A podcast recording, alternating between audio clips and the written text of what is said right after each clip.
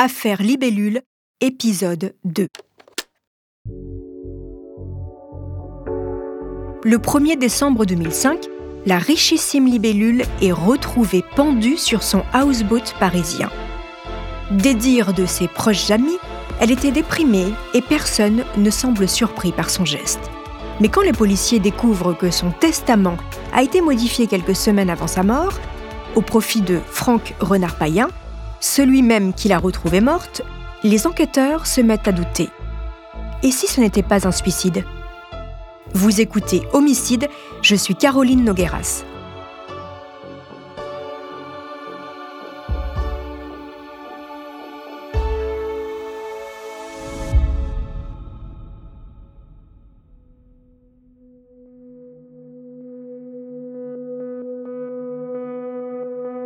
Jean-François est marchand de tableaux. Pour son travail, il est souvent en déplacement, surtout au Luxembourg. Comme le jour où il a appris le décès de Jean, son ami d'enfance, ou comme ce soir de septembre 2005. Il est justement en train de rentrer à Paris quand son téléphone sonne. C'est un de ses amis qui tient un restaurant dans la capitale. Il y a ta copine Libellule au resto. Tu passes nous voir, lui dit-il Depuis la mort de Jean, Jean-François prend souvent des nouvelles de Dominique, alias Libellule. L'autre jour, elle lui a demandé de l'aider à vendre son Chris Craft, un bateau à moteur dont elle voulait se séparer. Et Jean-François l'a justement proposé à ce pote restaurateur, celui qui vient de l'appeler. Mais la transaction n'a pas pu se faire. Apparemment, un certain Franck s'est immiscé dans la négociation et a demandé à toucher une commission de 10 000 euros sur la vente. Donc, l'acheteur s'est retiré avec la com, le bateau était devenu trop cher. Quand Jean-François arrive au restaurant de son ami aux alentours de minuit, il voit que Libellule est accompagné d'un jeune homme, le fameux Franck. Jean-François s'attable avec eux et il commence à dîner. Au cours du repas, Franck se met à répéter de nombreuses fois et avec insistance Dominique, il faut que tu fasses les papiers nécessaires. Il n'est pas menaçant, mais il est franchement lourd. Il répète que, puisque c'est lui l'héritier maintenant, il faut bien qu'elle fasse les démarches légales. Cette scène s'est passée trois mois avant la mort de Libellule. Et aujourd'hui, Jean-François, le marchand de tableaux, l'ami d'enfance de Jean, la raconte aux policiers du commissariat de Neuilly. Et l'enquêteur la trouve très intéressante, cette anecdote. Parce que le Franck, qui insiste auprès de Libellule ce soir-là pour faire les papiers, comme il dit, et qui fanfaronne qu'il est l'héritier, eh bien, c'est le même Franck qui dira au policier de Neuilly qu'il ne sait rien de la succession de son ami. Devant le capitaine qui l'interroge, Jean-François raconte qu'il s'est senti très mal à l'aise, ulcéré même, c'est le mot qu'il emploie. J'ai eu le sentiment que les choses pouvaient mal tourner pour elle. À ce moment-là, je n'aurais pas été surpris qu'il arrive quelque chose à Dominique. Que voulez-vous dire? J'ai pensé que quelqu'un pouvait avoir intérêt à mettre fin à ses jours. Et ce témoignage n'est pas le seul à remettre en question la thèse du suicide, mais nous y reviendrons plus tard. Malgré ça, début janvier, le parquet de Nanterre s'apprête à classer l'affaire. Dominique Aubry était malheureuse après la mort de son mari et elle s'est suicidée. Point barre. Quand il l'apprend, Frédéric Fontaine, le frère de Libellule, décide d'agir.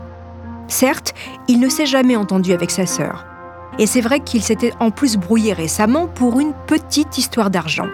450 000 euros qu'elle lui avait prêtés et une grosse partie qu'elle n'avait jamais revue. Ok, ils étaient en procédure judiciaire. Tout cela est vrai. Mais tout de même, il est inquiet ce frère. Il craint que ce suicide soit en fait un assassinat déguisé. Alors, devant le doyen des juges d'instruction de Nanterre, il vient déposer une plainte avec constitution de partie civile contre X pour homicide volontaire. En France, c'est une procédure qui permet l'ouverture d'une instruction judiciaire par un magistrat indépendant. Frédéric Fontaine veut la vérité sur cette affaire. Et puis, si Franck a fait le coup, c'est lui qui redevient l'héritier principal de sa sœur. Donc, une juge est nommée. L'instruction est ouverte. Oui, mais en justice, s'il n'y a pas d'impulsion, pas de volonté de résoudre un mystère, les enquêtes peuvent rester longtemps, très longtemps au point mort. Et c'est ce qui se passe avec l'affaire Aubry. Pendant deux ans, le dossier d'instruction va dormir au fond d'un placard du palais de justice de Nanterre. L'impulsion, elle va venir d'un nouveau juge instructeur qui arrive à l'automne 2007. Il s'appelle Thomas Cassuto. Dans l'institution judiciaire, il est parfois pris pour un illuminé. Certains le jugent infernal, d'autres méchant. Bref, il ne fait pas l'unanimité. Mais contrairement à ses deux prédécesseurs, lui, il s'empare du dossier. Et avec le juge Cassuto, ça bouge. Le 12 juin 2008, il convoque Franck Renard-Payen et Olivier Eustache et les met en examen pour assassinat. La mise en examen est accompagnée d'un mandat de dépôt. Ce qui veut dire qu'il va carrément placer les deux hommes en détention provisoire. Après deux ans et demi en liberté, Franck et Olivier sont écroués et deviennent les suspects numéro un. Mais ça ne va pas durer bien longtemps. Deux semaines plus tard, le juge est désavoué par la Cour d'appel de Versailles qui ordonne la remise en liberté de Franck Renard-Payen, puis celle d'Olivier Eustache. Retour à la case départ pour Cassuto. Et pourtant, il en est persuadé. Elle n'est pas nette, cette histoire.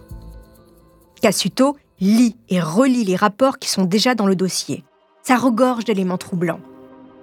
Commençons par les analyses de la corde qui a servi à Dominique pour se pendre. Il y a plein de choses à dire sur cette corde bleue. D'un côté de la corde, il y a un nœud coulant, celui qui a enserré le cou de libellule.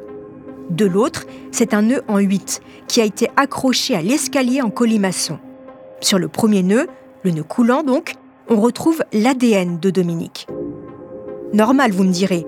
Pour vous pendre, vous prenez la corde avec vos mains et passez votre tête dans le nœud. Mais en revanche, sur le nœud qui a servi à accrocher la corde à l'escalier, il n'y a pas son ADN. C'est bizarre. Quand vous vous pendez, il faut bien accrocher la corde quelque part, sauf si quelqu'un vous y aide, bien sûr. Ce qu'il y a d'encore plus étrange, c'est qu'on retrouve un autre ADN sur la corde, côté nœud en 8, celui d'Olivier Eustache. Oui, le troisième autour de la table du dîner le soir de la mort. Il est grand temps que je vous parle de ce personnage. Avant de poursuivre cet épisode, nous voulions vous remercier pour votre écoute. Si vous voulez continuer de nous soutenir, abonnez-vous à la chaîne Bababam Plus sur Apple Podcast. Cela vous permettra une écoute sans interruption. Ou bien écoutez ce message de notre partenaire sans qui ce podcast ne pourrait exister. Ne partez pas, je vous retrouve tout de suite après.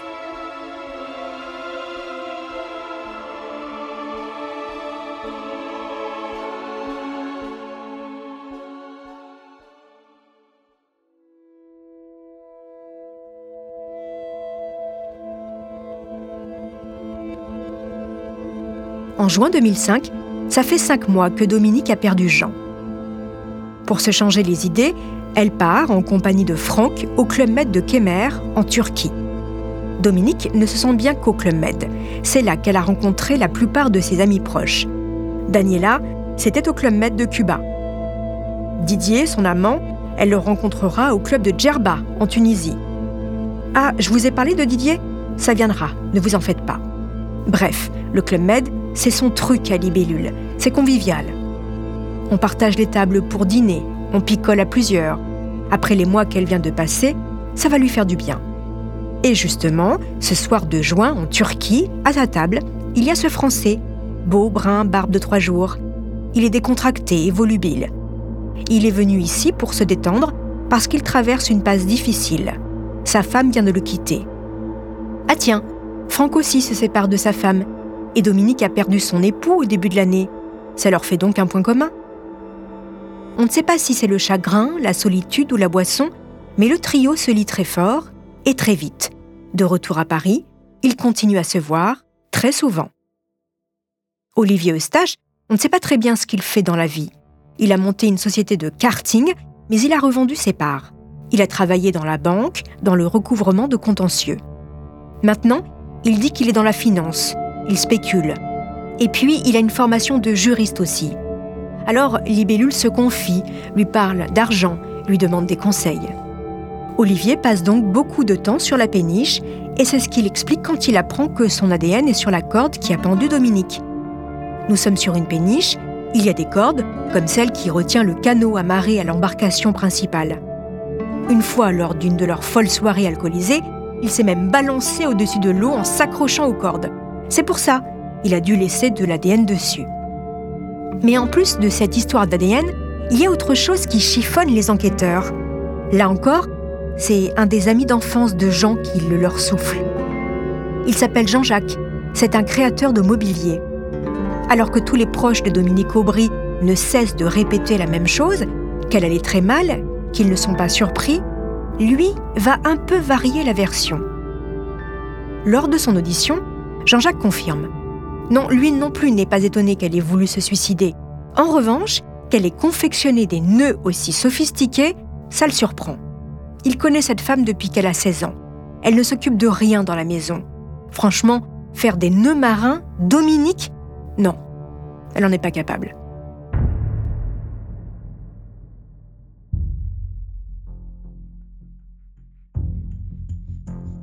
Dans le dossier judiciaire, il y a aussi les expertises légistes. Cassuto fait défiler les pages. C'est le docteur Luciani qui a autopsié le corps de Dominique Aubry le premier. Dans ses conclusions, le médecin constate un degré de cyanose marqué, un sillon cutané cervical et un syndrome asphyxique ainsi qu'une absence de lésion de lutte. Bref, pour lui, c'est un suicide par pendaison classique, il n'y a pas de doute. Mais au vu des incohérences du dossier, une autre expertise a été demandée. Cette fois-ci, c'est la professeure Lecomte qui s'y colle. Et ce n'est pas n'importe qui, c'est la patronne de l'Institut médico-légal de Paris. C'est ici qu'arrivent les accidentés de la route, les victimes de crimes et bien sûr les morts par suicide. Et cette IML, ça fait 17 ans qu'elle le dirige. Dans son examen du cadavre de libellule, la professeure Lecomte note une fracture du larynx post-mortem, ce qui peut être le signe que la victime a été aidée pour sa pendaison. Et puis, ses poumons ne présentent pas les caractéristiques classiques des asphyxies de type mécanique. Là encore, il y a quelque chose qui cloche. L'experte remarque aussi que la position du corps retrouvé sur la péniche n'est pas classique. Libellule repose presque au sol, sur ses pieds un peu comme si on l'avait monté pile poil à la bonne hauteur. Ça ne colle pas. Cette femme dépressive, qui ne fait rien dans la maison, se serait décarcassée pour faire une corde à la bonne hauteur? Elle se serait contorsionnée pour réussir sa pendaison? Alors qu'elle était manifestement à un haut degré d'alcoolémie et sous l'emprise de médicaments.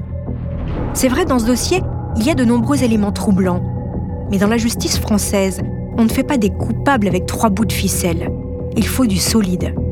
Pour le dire autrement, à ce stade de l'enquête, il ne s'agit plus d'un suicide, mais la marche est encore haute avant d'en faire un assassinat. Des incohérences à la thèse du suicide, il y en a plein. Mais il n'y a pas de preuve qui attesterait qu'il s'agit d'un homicide. Quand on transporte un corps mort, en le saisissant sous les bras par exemple ou par les chevilles, il marque aux endroits où on l'a porté. Eh bien, Dominique Aubry n'avait aucune marque de ce type sur le corps. L'enquête est donc sérieusement en train de patiner. Au fond de son bureau, le juge Cassuto réfléchit. Quelle piste n'a-t-il pas encore fouillé Quel expert sollicité? Quand soudain, il a une épiphanie. Mais oui, bien sûr, il faut interroger le seul témoin qui a assisté à la scène, le seul qui pourra nous dire s'il s'agit d'un suicide ou d'un homicide. Théo, le dalmatien. C'est ce vétérinaire expert auprès des tribunaux qui a interprété les signaux de l'animal. Mis en contact avec les suspects, il les aurait formellement reconnus comme étant les meurtriers. Le chien va identifier précisément. Ça, ça, ne trompe pas. La personne qui a fait du mal à sa maîtresse, euh, il va d'abord avoir une réaction visible physique euh, de recul, ensuite de peur. Il, euh, il va manifester par des signaux olfactifs, euh, par des signaux physiques, le regard, la position des oreilles, la position du corps également. L'accusé n'avait aucun lien de parenté avec la victime. Elle en a pourtant fait son unique héritier. Sa fortune s'élevait à 14 millions d'euros. Un argument qui ne tient pas selon la défense, pas plus que l'expertise du chien. Cet expert vétérinaire interrogé par France 3, c'est Gilbert Mouton. Le 8 juillet 2008, le docteur Mouton, donc, descend le jardin du 42 boulevard Koenig à Neuilly. Quand il arrive sur le quai, il passe devant Franck Renard-Payen et Olivier Eustache qui attendent qu'on les sollicite. Autour d'eux, il y a leurs avocats. Encore tout est berlué par cette expertise fantasque et des policiers pour assurer la sécurité du dispositif. Gilbert Mouton pénètre dans la péniche de Libellule et y retrouve le chien Théo, un dalmatien affectueux et particulièrement joueur. C'est en tout cas ce qu'il notera dans son rapport. Le chien est accompagné de son nouveau propriétaire. On installe deux caméras pour immortaliser ses réactions et c'est parti. Pendant toute la matinée, vont défiler dans la péniche les policiers, les avocats et évidemment les suspects. À chaque fois, Mouton évalue la réaction du chien. Veut-il jouer avec cette personne qui vient d'arriver? A-t-il une réaction de joie, de peur Mais pour chaque personne qui entre, Théo semble n'avoir aucune réaction particulière. Puis vient le tour d'Olivier Eustache. Déjà, quand on lui a fait renifler un vêtement du suspect, le chien a manifesté une certaine gravité, une petite inquiétude. Mais quand Olivier entre dans la péniche et s'approche de l'escalier, comme le veut le protocole de l'expertise, Théo le dalmatien fait un détour pour l'éviter et retourner vers son maître. Mouton écrira dans son rapport que le chien manifeste une attitude qui nous paraît être de se rassurer. Est-ce que cette expertise a été prise au sérieux? Pas vraiment. Cette initiative vaudra surtout au juge Cassuto un article railleur et dédaigneux du canard enchaîné intitulé ironiquement Levez la papate et dites Je le jure. Non, l'idée de ne portera pas ses fruits. Et malgré les autres pièces du dossier, le 11 mai 2011, la décision tombe, ordonnance de non-lieu. Pas assez d'éléments pour aller au procès. Fin de l'instruction. Décidément, dans cette histoire, la justice est plus que jamais difficile à convaincre. Mais Frédéric Fontaine, le frère de Libellule, n'a pas dit son dernier mot. Il prend un avocat supplémentaire, maître Philippe Sarda. Ensemble, ils font appel de la décision et obtiennent une mise en accusation, c'est-à-dire un procès à venir. Nous sommes fin janvier 2012, l'affaire dure depuis plus de six ans. Franck Renard-Payen est averti de la tenue de son procès par courrier. Il est écrit que l'audience s'ouvrira devant la cour d'assises des Hauts-de-Seine le 4 mars 2014. On ne sait pas ce qui se passe dans la tête de ce noctambule invétéré. Ce que l'on sait, c'est que pendant ces 15 jours, il va jouer sa vie. D'un côté de la balance, il y a la réclusion criminelle à perpétuité. C'est ce qu'il risque. De l'autre, il y a 14 millions d'héritages. La prison ou la fortune. C'est qui tout double? Deux semaines qui, quelle qu'en soit l'issue, vont bouleverser sa vie. C'est ce que je vous raconterai dans le prochain épisode consacré à l'affaire Libellule.